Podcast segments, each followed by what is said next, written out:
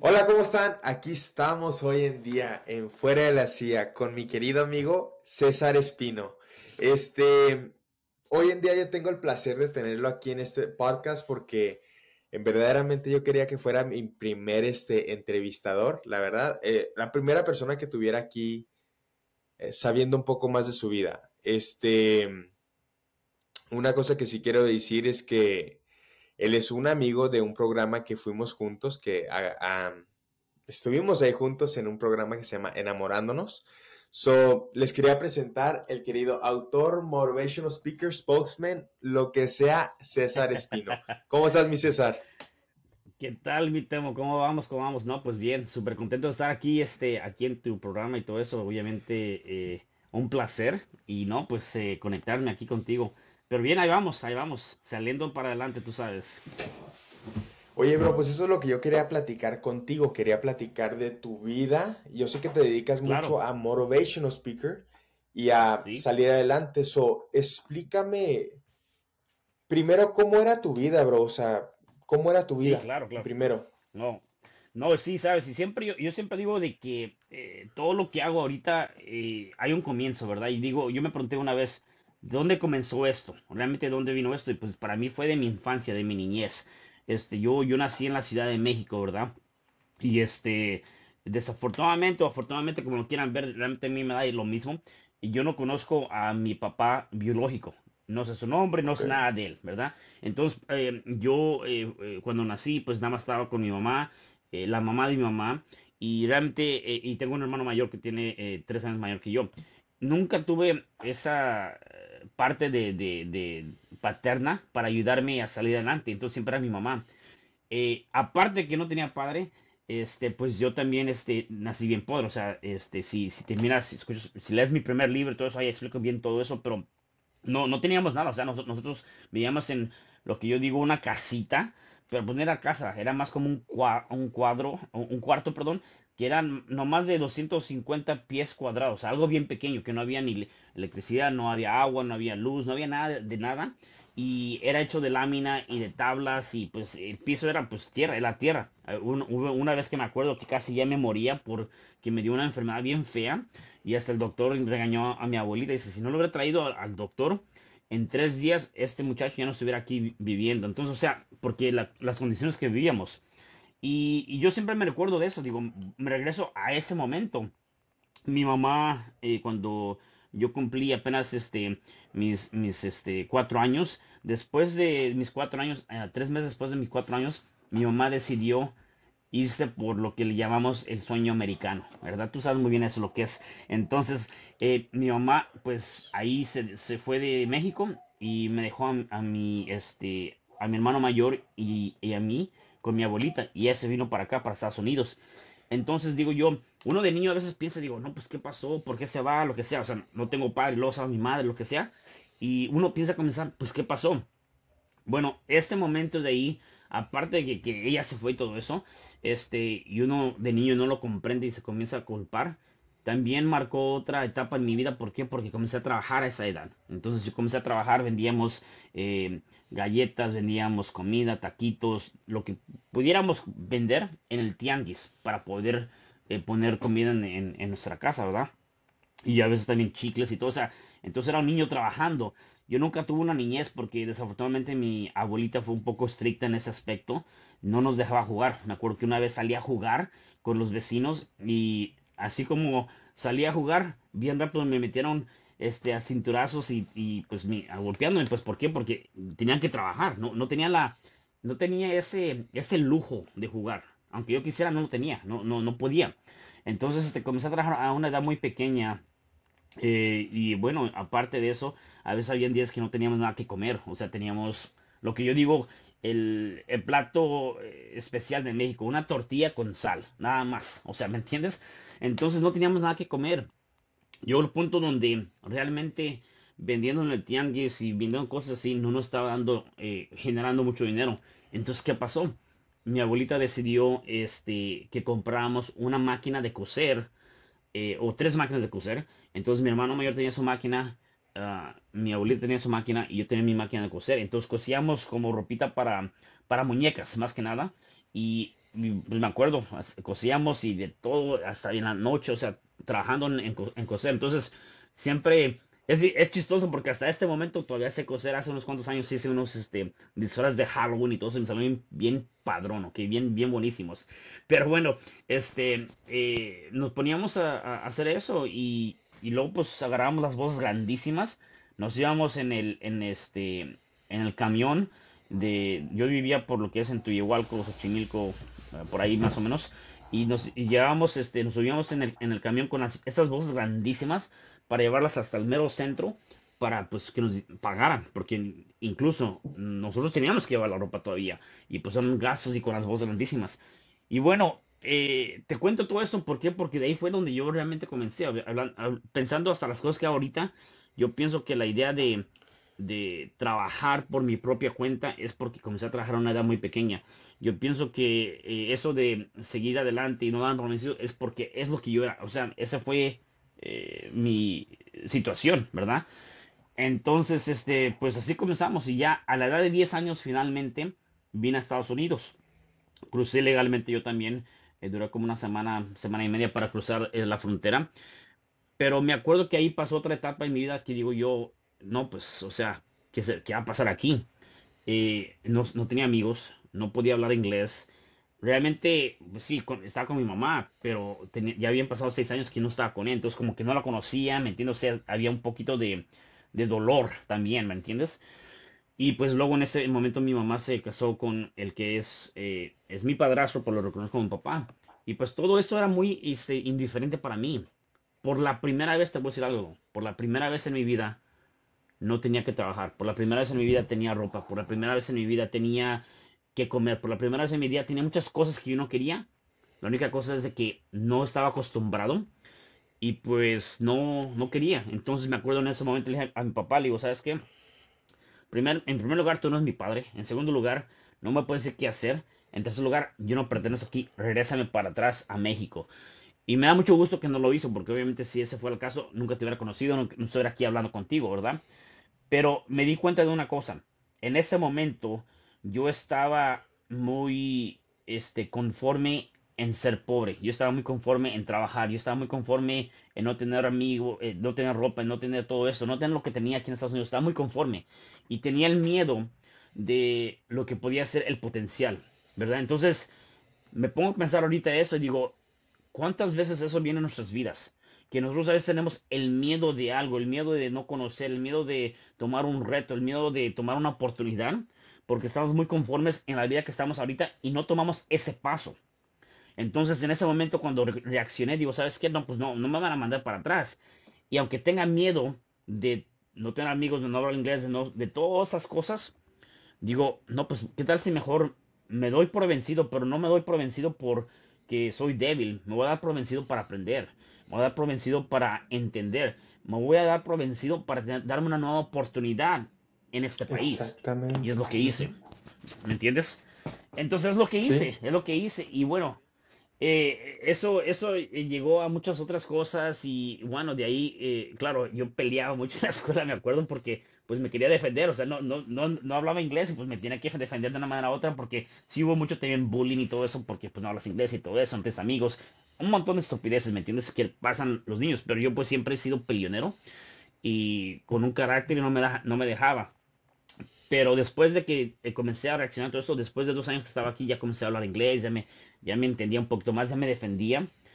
Y, y bueno, después de todo eso, mi, mi, segundo y tal vez mi último bajo grandísimo, pero fue un bajo, pero fue algo bueno, es a la edad de 15 años. O sea, yo tenía apenas 5 años en este país. A la edad de 15 años, yo nunca estaba en pandillas, yo no estaba haciendo eso. ¿Qué pasó? Lo que pasó es de que yo tenía una novia y bueno, pues por la curiosidad de, uno, por tonterías, como lo quieras ver, me embaracé, nos embarazamos. Yo tuve a mi hija a los 16 años. Entonces, la embarazaste, no te embarazaste tú. La, la, bueno, dije, ¿cómo se embarazaron los dos? Continúa. yo también tuve, yo estuve parte de eso. No, pues sí, la embaracé. la embaracé. Y entonces a los 10 años tuvimos, tuve a mi hija, a mi hija, ¿me entiendes? Y digo, no manches, o sea, apenas tengo seis años en ese país y todo eso, y ya teniendo una hija. Eh, prácticamente era un niño teniendo una niña, ¿me entiendes? Entonces fue algo grandísimo también porque pues también cambió mi vida en, muchos aspectos y, y, todo eso. Pero, pero bueno, o sea, te digo, han habido muchos, tantos retos y, y, bueno, no sé, ahí te la dejo ahorita por lo mientras para darte una idea de lo que fue en mi niñez hasta esa edad y después de ahí pasaron otras cosas más, ¿verdad? ¿Me entiendes? Oye, César, y te, quiero preguntar una cosa. Sí, Trabajaste en, en, con tu abuelita y todo, pero ¿cuál fue la causa que querías ser este autor? O sea, ¿qué fue lo que te, te dio la pasión para, para escribir los libros, para ser motivation speaker? O sea, obviamente tu pasado, pero quiero saber cuál fue el momento que tú dijiste, güey, o sea, esto es para mí, esto es lo que yo quiero hacer y yo quiero compartir lo que yo pasé para que no pasen los demás, ¿me entiendes? ¿Cuándo, Fue, ¿Cuándo fue que sentiste esa causa? No, y eso fue este, ya en, en, en, en mis treintas, por decir. Eh, yo me acuerdo cuando era niño, yo quería ser policía, es lo que yo quería ser policía y todo eso, y pues, este, obviamente nunca se me hizo. Sí apliqué para el FBI y todo eso, y llegué como a la tercera, a la tercera ronda, pero nunca la pasé. Y creo que lo más cercano que llegué a ser de policía, quiere decir de esa manera, que, que, trabajaba acá en Los Ángeles en, en, en una compañía de seguridad y, y, y trabajamos mucho con, con LAPD, pero nunca se me hizo, ¿verdad? Eh, lo de motivational speaking en mis libros realmente no salió hasta después. O sea, te digo, después de que tuve a mi hija, después de que me gradué, yo tengo, yo tengo una maestría en, administración de negocios. Eh, entonces, sí, pues yo fui a la escuela y todo eso, me eduqué y todo eso. Este, después de que pasé por todo eso, también trabajaba para unas compañías grandísimas, mundiales, donde, pues, este, logísticas, eh, mundiales, donde yo viajaba por todas partes. Fui a México, fui a Canadá, fui a, Hungary, Hungaria, Ah, y luego muchas partes en Estados Unidos por las compañías que yo trabajaba. Tenía un, tenía una buena, eh, un buen plante, un, buen trabajo, ¿me entiendes? Y me pagaban bien. Pero no fue hasta como a los 38 años que me di cuenta de que yo tenía un, un propósito diferente. ¿Por qué? Porque en ese momento yo este, ya estaba haciendo inversiones en bienes raíces, porque también hago inversiones en bienes raíces. Yo comencé a hacer mis ah, inversiones en bienes raíces en una edad temprana, este, como a los 24, 25 años. Y luego de ahí lo dejé y luego comencé otra vez como a los 33, 34. Y ya a los 38 pues ya estaba haciendo bienes raíces. Pero tuve un momento bajo en mi vida. No porque estaba en drogas o en depresión o todo eso. Me pasaron cosas que eh, para mí, pues para mí fueron duras, fuertes y este eh, terminó una relación de 10 años, eh, también eh, me pasaron tantas cosas. Y en una de esas comencé a trabajar en mí y fui a una conferencia de, de motivational speaker. Y ahí conocí a muchas personas y todo eso. Y conocí a una persona que dijo, ¿sabes qué? Me gusta lo que está diciendo, no sé.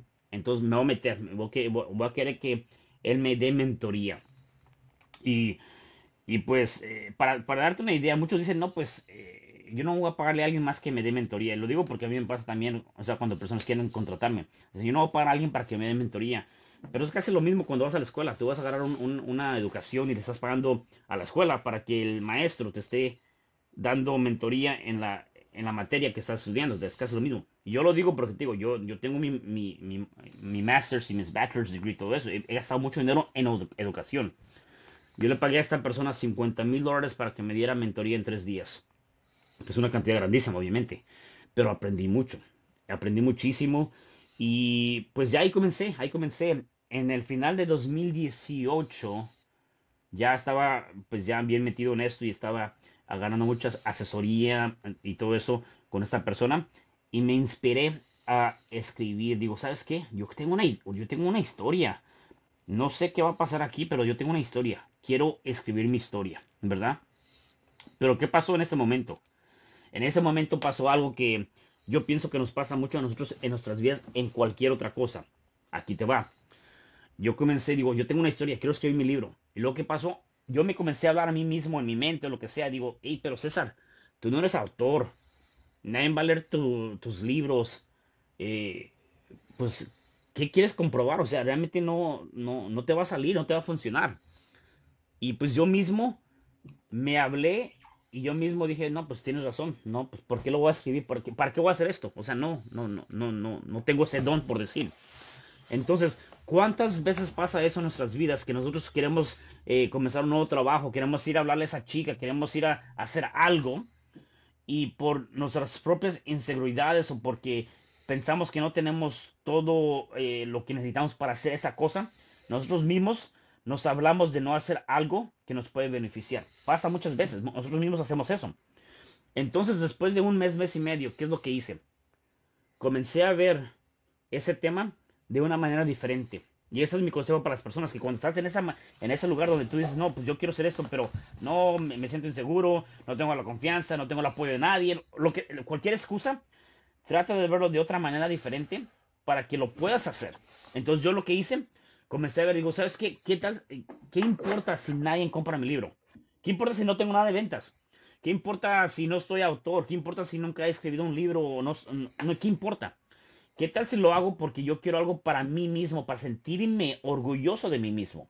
¿Qué tal si hago, hago yo para poder, el día que yo me muera, le puedo dar un, eh, eh, mi hija puede tener el libro, puede leer la historia de su papá? ¿Qué tal si lo hago por ese propósito? No manches, güey, cuando cambié ese propósito y lo comencé a ver de una manera diferente, me puse las pilas y comencé a escribir ese libro rapidísimo. En tres meses lo terminé. Mi libro se llama, bueno, fue en inglés primero, se llama You Can Overcome Anything Even When the World Says No. Ah, puedes superar cualquier cosa, incluso cuando el mundo dice que no. Y eso fue prácticamente, ese libro es parte de, mi historia, de mi niñez, cómo nací, qué es lo que hice, o sea, todo lo que estamos hablando ahorita. Y luego al final comencé a hablar de las cosas que yo tuve que hacer yo misma, yo mismo, para poder cambiar y, comenzar a ser la persona que soy ahorita. Eh, hábitos, eh, todas las cosas que tuve que cambiar, incluso puede ser relaciones, puede ser este, tonterías, puede ser eh, muchas cosas. O sea, uno, dice que ah, a veces es muy fácil llegar a la casa de un día muy cansado, se sienta, vamos a comer pizza, vamos a comer tonterías, ver la tele, lo que sea. Eso es fácil. Pero tú sabes que cuando tú haces lo que es fácil, vas a tener una vida muy difícil.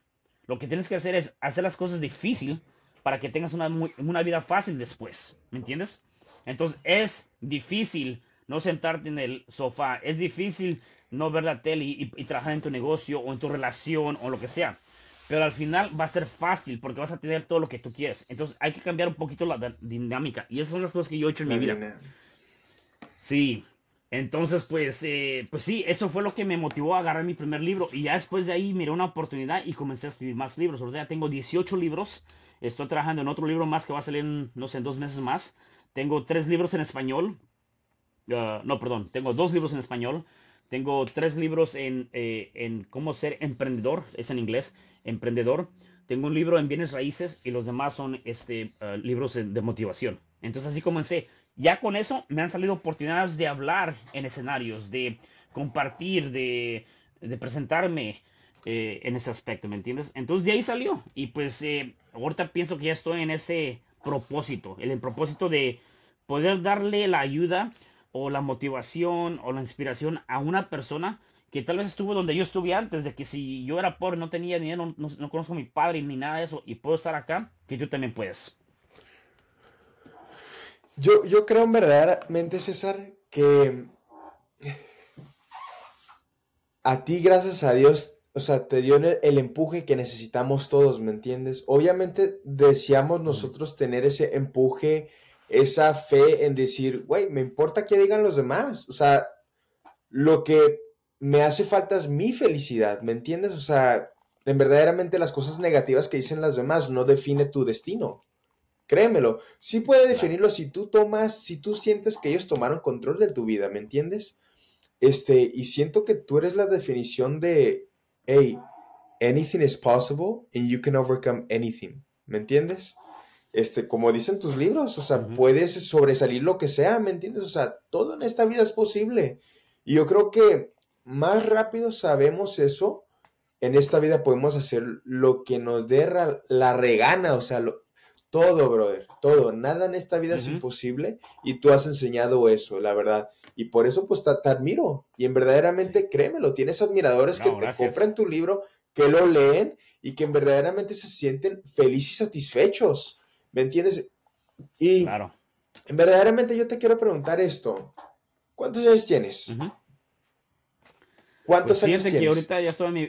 ahorita estoy en mi, en mi plena juventud de 43 años.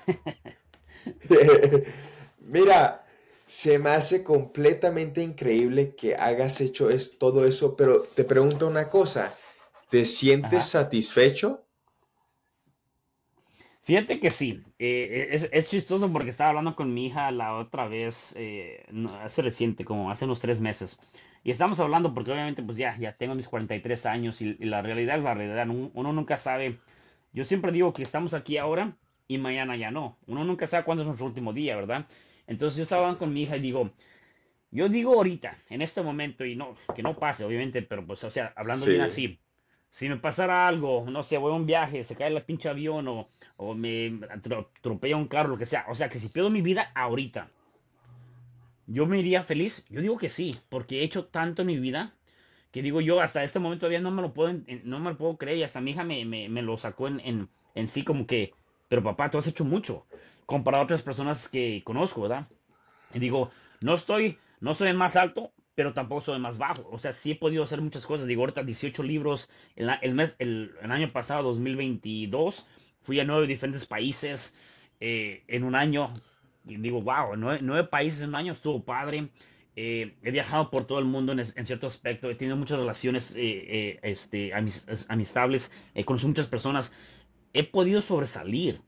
No, claro, no te digo que mi vida es 100% perfecta. He tenido mis momentos bajos y los y a veces este, si vas en mis redes vas a ver qué me pasa.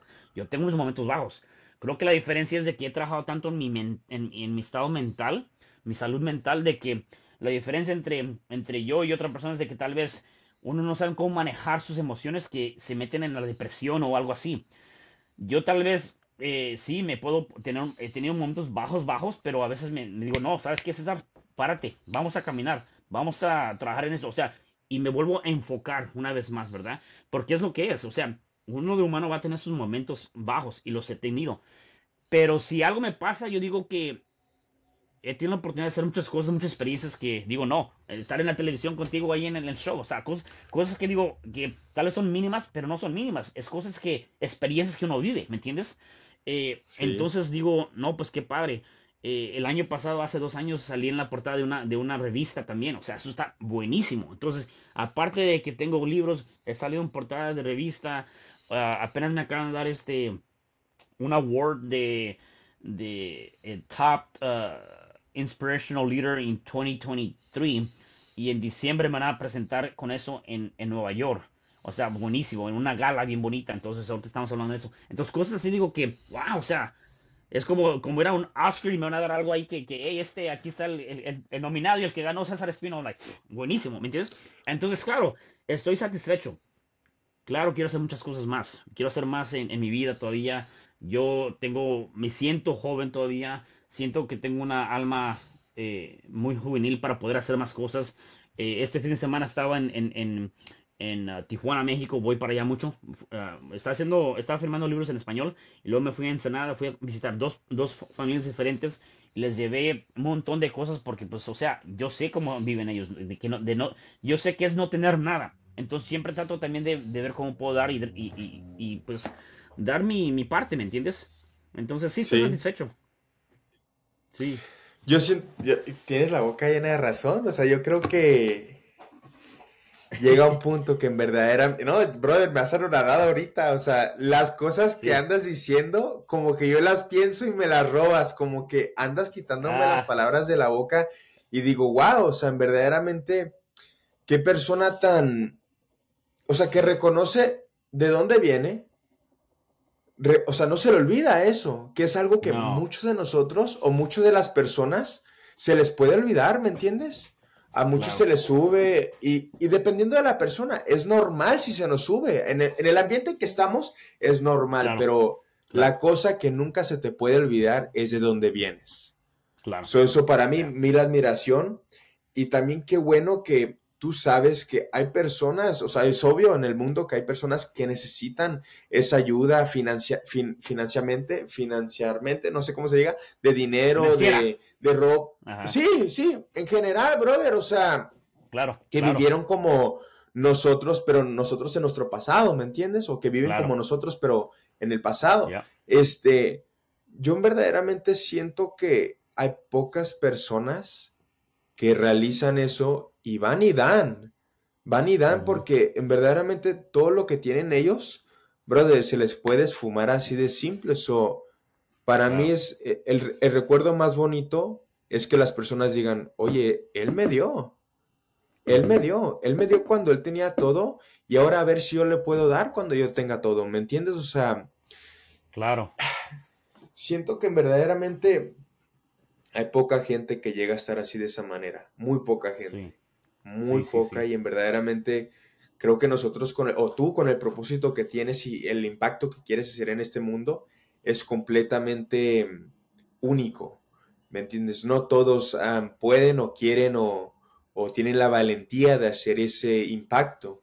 Este, y en verdaderamente qué bueno que te sientas satisfecho con las cosas que has hecho. Eso es bueno lo que obviamente muchos dicen que es malo es que, oh, quieres más cosas.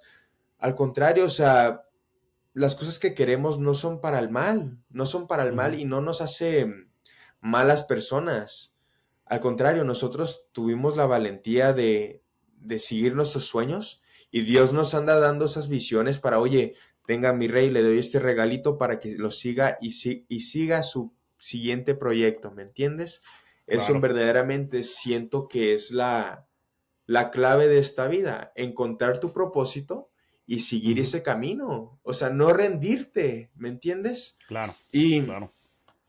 en verdaderamente, eh, por ser mi primera entrevista a alguien, y siendo uno de mis buenos amigos personalmente, a pesar de que no nos hablamos tanto, eres mi amigo, yo sí te considero como uno de los pocos. Este, brother, vas a romper.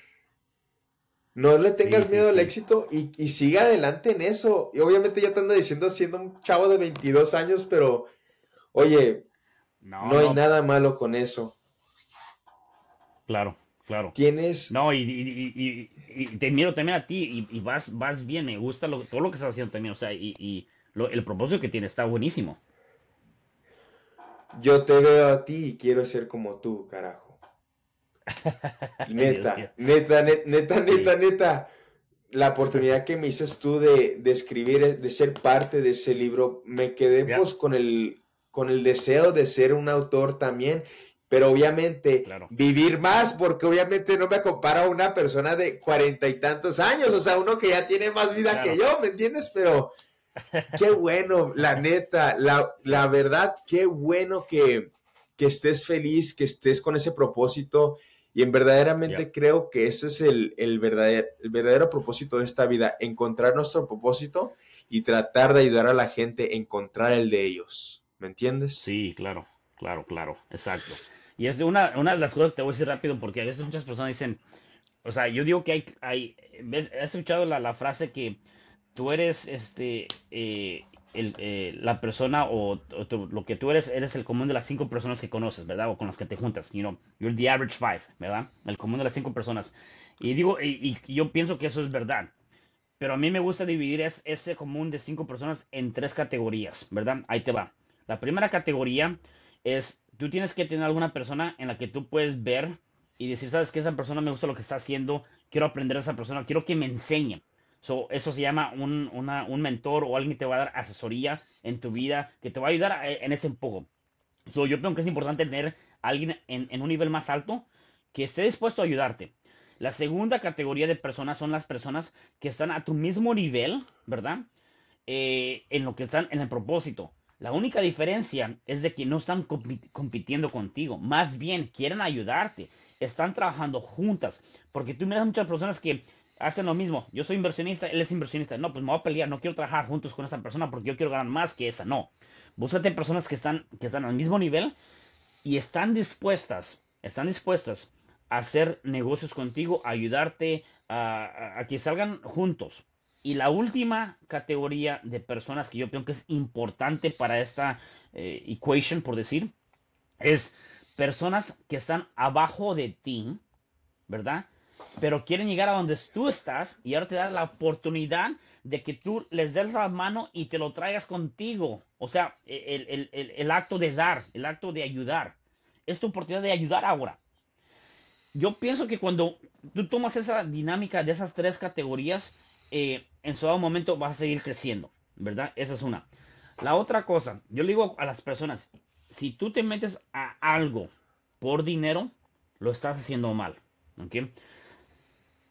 Porque a mí me ha pasado también antes y ya lo reconozco. Si tú te metes a hacer algo, un emprendimiento, una compañía, te vas a trabajar por tu propia cuenta, por, o, vas a trabajar a un, trabajo de 9 por 5 por, por, por dinero, lo estás haciendo mal. ¿Por qué?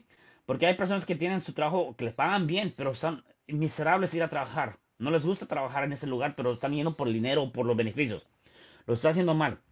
Tú tienes que hacer las cosas no por dinero, sino por propósito. Y cuando haces las cosas con un propósito, el dinero va a venir. ¿Verdad?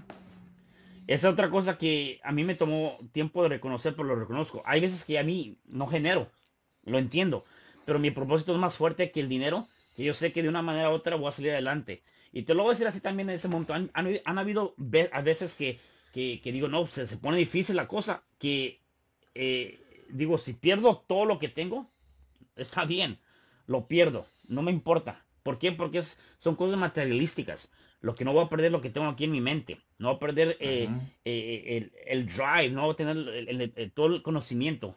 Que si yo pierdo todo, si pierdo mi casa, si pierdo mi carro, si pierdo todo, yo mañana me voy a recuperar de una manera u otra.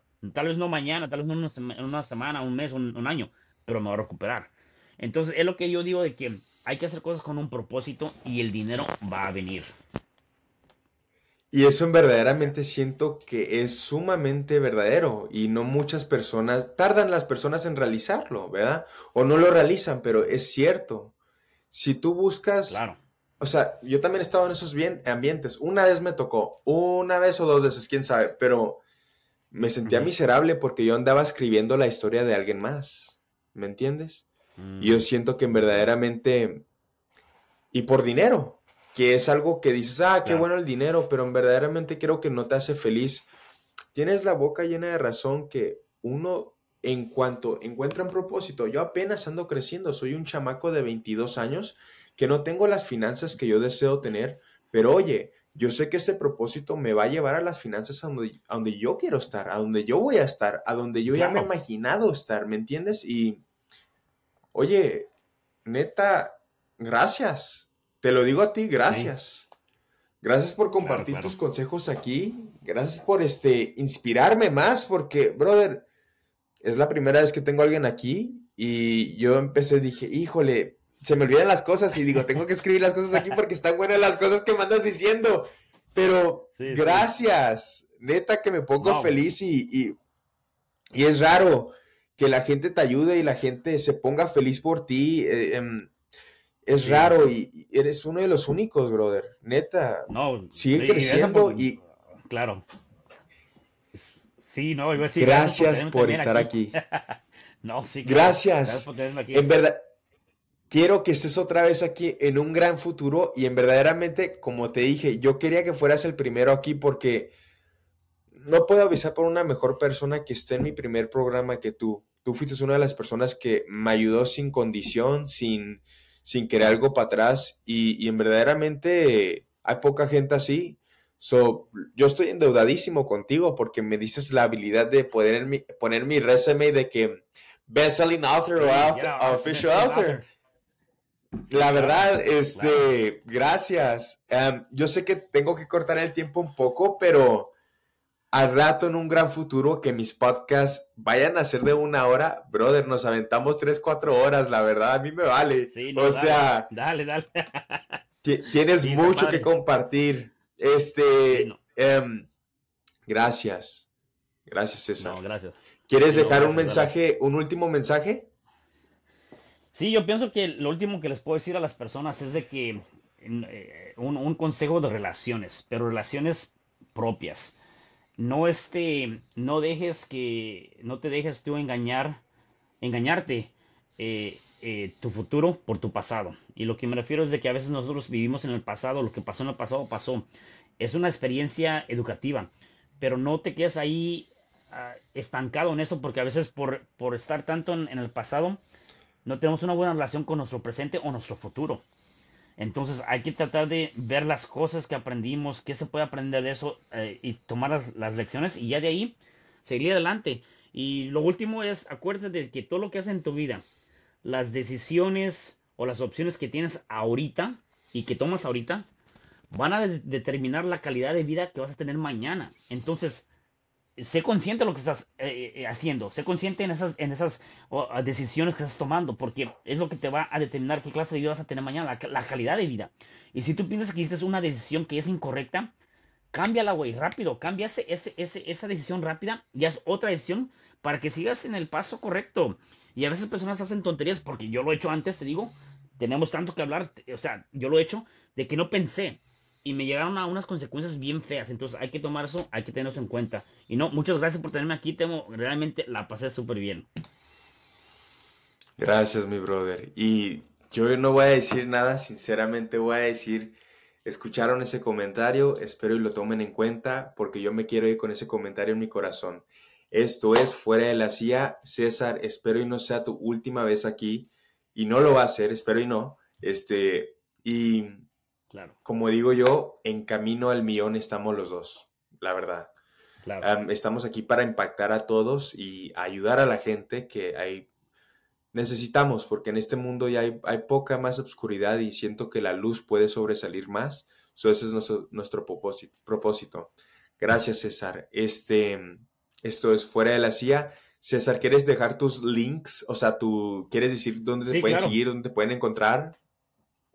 En todas las redes sociales o nada más pon mi nombre en Google César R. Espino y ahí te sale todo. O mi página de internet es www.cesarrespino.com.